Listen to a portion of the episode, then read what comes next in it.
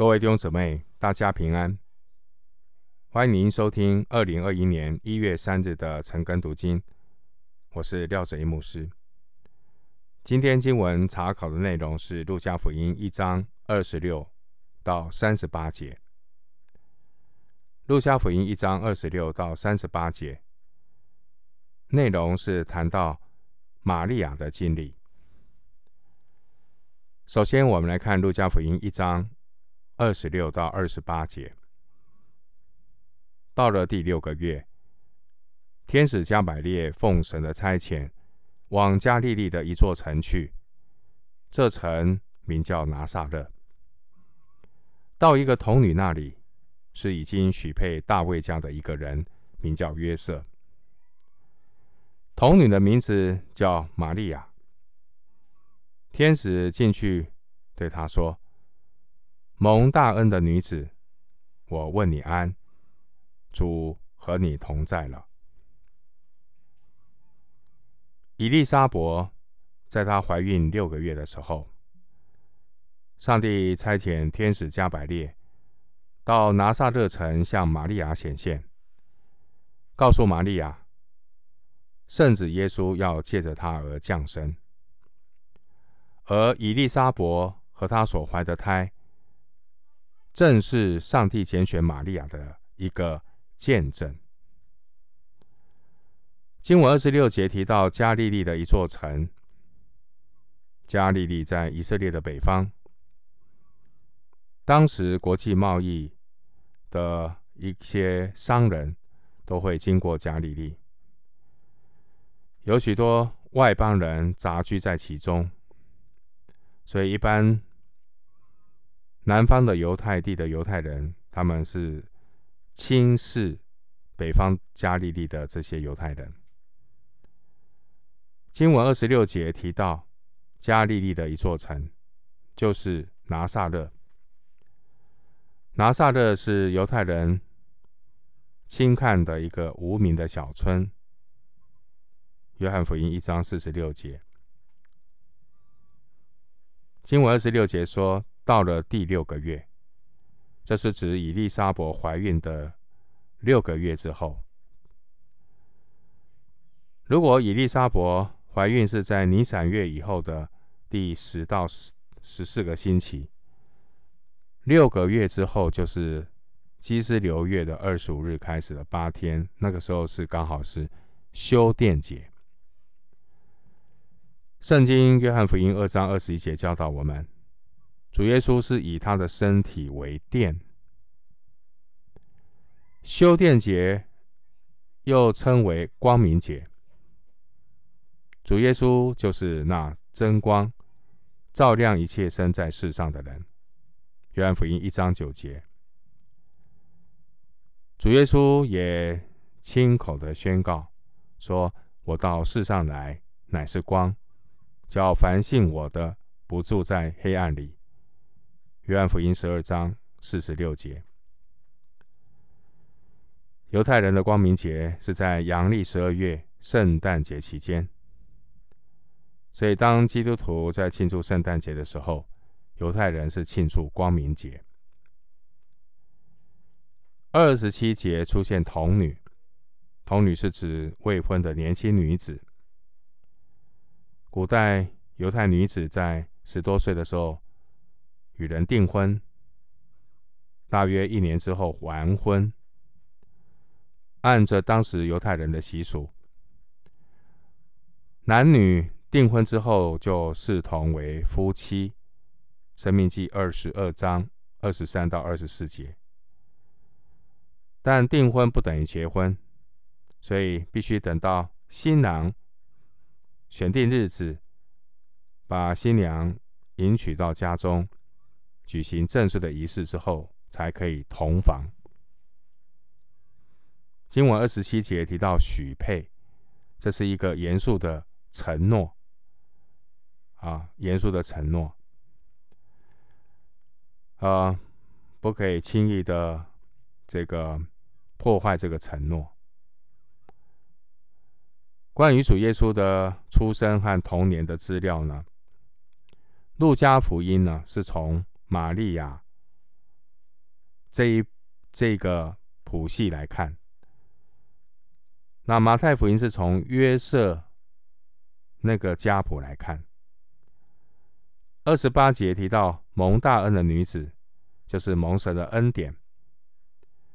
玛利亚是被上帝验中、拣选，成为神的使女。经文说：“主和你同在了”，表示呢，主的眷顾临到玛利亚的身上。回到经文，路加福音一章二十九节。玛利亚因这话就很惊慌，又反复思想，这样问安是什么意思？二十九节，玛利亚惊慌，可能是因为不明白为什么天使会用“主和你同在”这么重的话来问候他。玛利亚是一位熟悉圣经的女子，“主和你同在”这句话。在旧约，上帝曾经对亚伯拉罕、对摩西、约书亚和大卫说过，所以在玛利亚的心中想，这些包括亚伯拉罕、摩西、约书亚、大卫，他们都是大咖。我是一个无名的女子，怎么神也可能用这句话来向我问安呢？关于耶稣基督的降生。以及耶稣童年的资料，前面说过，路加福音是从玛利亚的角度来看。玛利亚呢，反复思想天使的问安，所以神也会继续的来启示。回到经文，路加福音一章三十到三十三节，天使对他说：“玛利亚，不要怕，你在神面前。”已经蒙恩了。你要怀孕生子，可以给他起名叫耶稣。他要为大，称为至高者的儿子。主神要把他主大卫的位给他。他要做雅各家的王，直到永远。他的国也没有穷尽。经文三十节，神要在地上建立国度。执行他的权柄，彰显他的荣耀，而这一切的计划，都要借着神他怀里的独生子来彰显出来。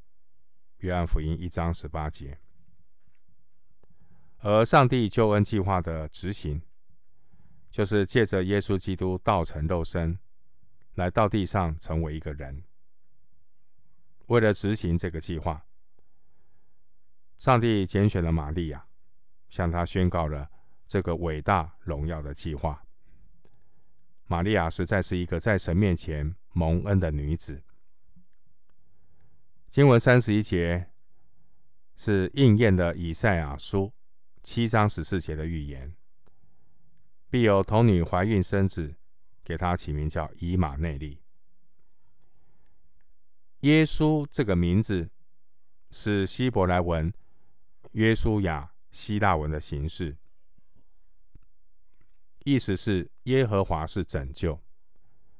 因此，耶稣降生的使命就是要将自己的百姓从罪恶里救出来。马太福音一章二十一节，经文三十二节提到至高者，在圣经中常常用至高者这个名称。来称呼上帝，《创世纪》十四章十八节，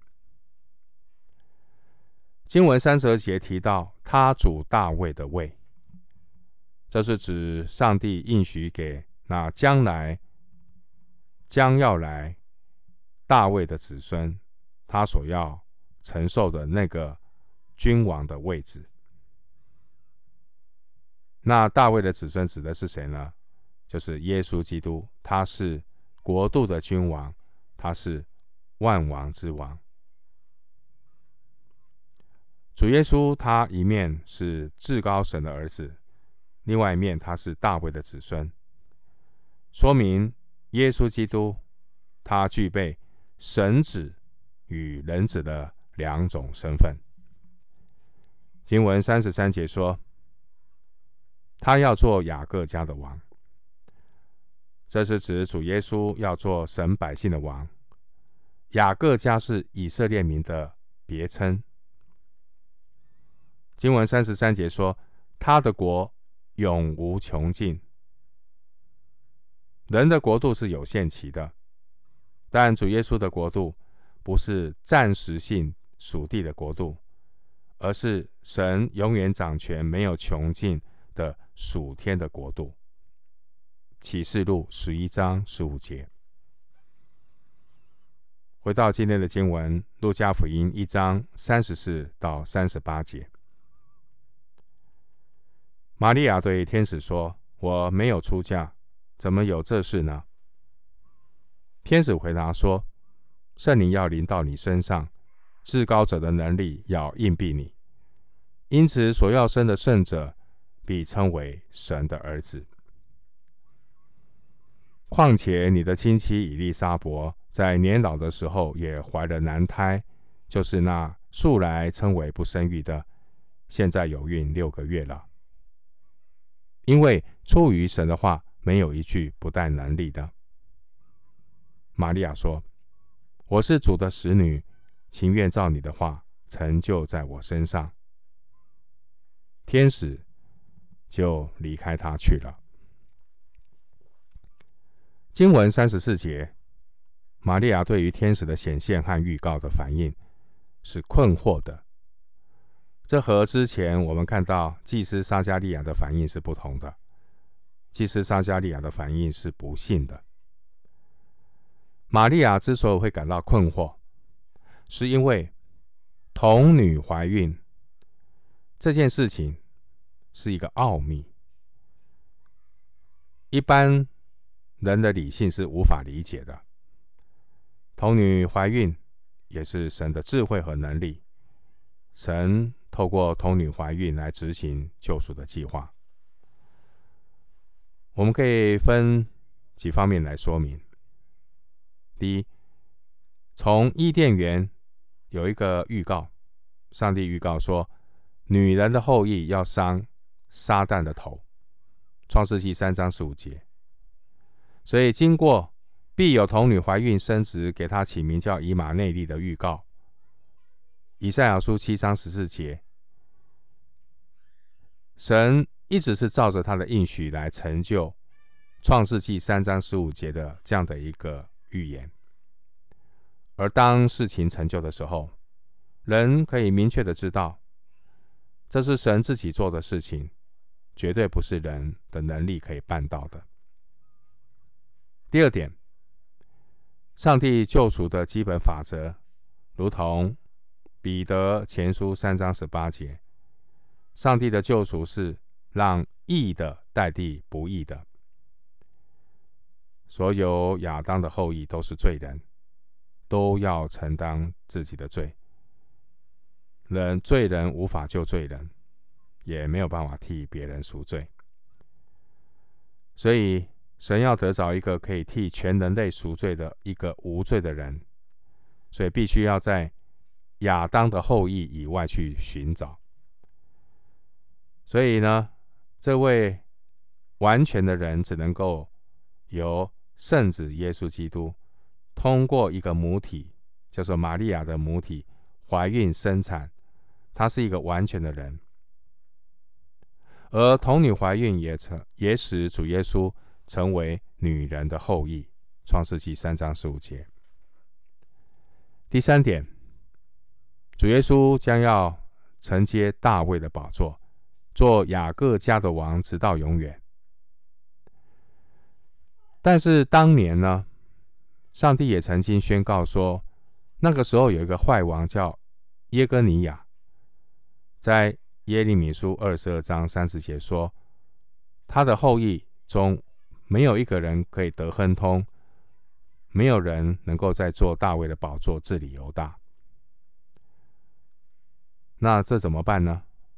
因为这个预言就是说，耶哥尼雅的后裔没有人能够再做大卫的宝座。玛利亚的未婚夫约瑟就是耶哥尼雅的后裔，但玛利亚她是大卫的后裔，她也是大卫的后裔，所以不是从父系那边来看耶稣的降生，而是从母系这边，因为父系那边已经断掉了。耶利米书二十二章三十节，所以现在是从母系当中，所以必须要有一个童女怀孕生子，没有沾染父系那边的罪。主耶稣借着童女玛利亚出生，就没有违背了当年神对耶哥尼亚的宣告，说父系那边耶哥尼亚的后代是没有人会做王的。所以现在是从母系这边来看，经文三十五节提到圣灵要临到你身上，表示玛利亚受孕是圣灵的工作。三十五节的硬币意思是保护。神带领玛利亚进入一个上帝的一个计划里面，神也会保护她。所以弟兄姊妹，你顺服神去承担一个服饰，神也会硬币你。所以不要怕，要相信神，神会保护你，神也会赐给你够用的恩典。经文三十五节提到的圣者。这是指主耶稣分别为圣归于神。耶稣基督他一生圣洁无罪，因此只有主耶稣才有资格做罪人的救主。经文三十五节提到神的儿子，神的儿子这句话是表示耶稣基督他与圣天父的生命特性相同。耶稣基督是圣父生命的彰显。主耶稣他有神人二性，他是完全的神，也是完全的人。当耶稣在地上的时候，他是神在肉身的显现。耶稣基督他是神的儿子，是完全的神。另外一方面，耶稣基督他也是圣灵借着玛利亚的身体孕育而生的，他也是一个完全的人。所以，唯独耶稣基督有资格作为救主。耶稣一面替全人类担当罪，牺牲成为赎罪祭，所以他能够将神的生命赐给我们。经文三十五节提到神的儿子，他成为末后的亚当。哥林多前书十五章四十五节。末后的亚当，耶稣基督不单是为人准备救赎的方法，更是借着耶稣基督显明神在起初创造心意中所要得着的那个真正的人，那个女人的后裔。因为神救赎人的目的是要把人恢复到他起初创造的旨意里，彰显神的荣耀。自从亚当在伊甸园堕落以后，神也预备了救赎的计划。创世纪三章十五节说：“女人的后裔要伤你的头，伤撒旦的头。”另外，上帝也借着洪水的事件来预告没有救赎的人、没有得到救赎的人他们的结局。神拣选亚伯拉罕。把救赎的计划带进执行的阶段，并且借着律法来预备人的心。加拉太书四章四到五节告诉我们：及至时候满足，神就差遣他的儿子为女子所生，且生在律法以下，要把律法以下的人赎出来，叫我们得着儿子的名分。新约哥林多前书十五章四十五节说：“末后的亚当成了叫人活的灵。末后的亚当耶稣，让老亚当的后裔能够重新被恢复，站立在神的面前。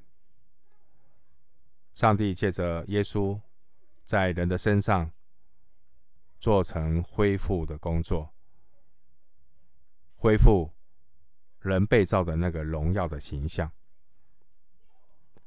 经文三十六节，我们看到这位伊丽莎伯，他是祭司的后代。前面一章五节，因此呢，伊丽莎伯的亲戚玛利亚，他也可能是祭司的后代。经文三十六节表明呢，施洗约翰是主耶稣的远房表兄。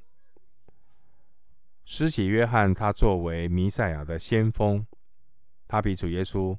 早出生六个月。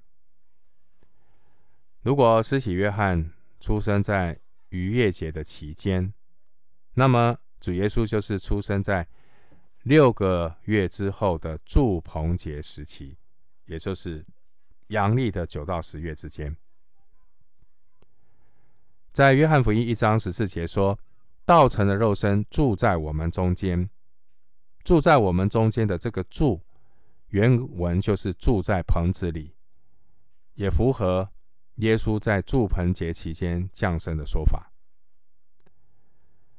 关于童女怀孕生子，在当时候的犹太社会里，未婚先孕的女子很可能会被父母亲呢从家里赶出去，也会被未婚夫休掉，甚至还有可能被人用石头打死。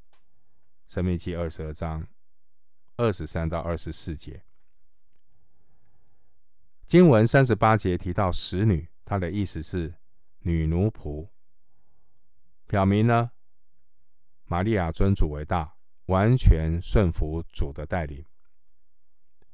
但是记得，玛利亚不能够成为我们敬拜的对象，玛利亚不能够取代基督成为敬拜的对象。但是玛利亚的顺服是我们的榜样。玛利亚是一位敬虔的女子。其实，一个敬虔的女子会非常的看重贞洁。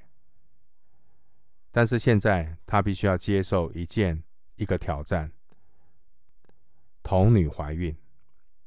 在当时候那个保守的社会里面，这是一个可能让她的。这个声誉毁毁坏、性命不保的一件事情，所以玛利亚要顺服，要付极大的代价。而玛利亚的顺服，也因着玛利亚的顺服，成就了道成肉身这件空前绝后的大事，使上帝救赎的恩典透过玛利亚的顺服，在地上展开。弟兄姊妹，我们发现到，今天虽然信上帝、认识神的人不少，但真正愿意甘心顺服神的人并不多。因为天然人的本性呢，太喜欢自己做主，人总喜欢自作聪明，给人出主意，人也常常自不量力。替上帝出主意，而且还坚持自己的意思，所以只有顺服上帝的人，信靠顺服的人，才能够成为上帝工作的出口。只要有一个信靠顺服的人，神的工作就有了出口，神就能够借着这些信靠顺服的人。在他们的环境中动工，成就神的心意，显明上帝的见证。上帝的工作都是神自己定义要做的事。在上帝的旨意里，神不需要人来帮忙，只需要人信靠顺服来配合神的工作。只要人顺服了。就能够进入神的计划，与神同工。神就可以借着信靠顺服的百姓来执行他的计划。这是上帝做工的法则。我们今天经文查考就进行到这里。愿主的恩惠平安与你同在。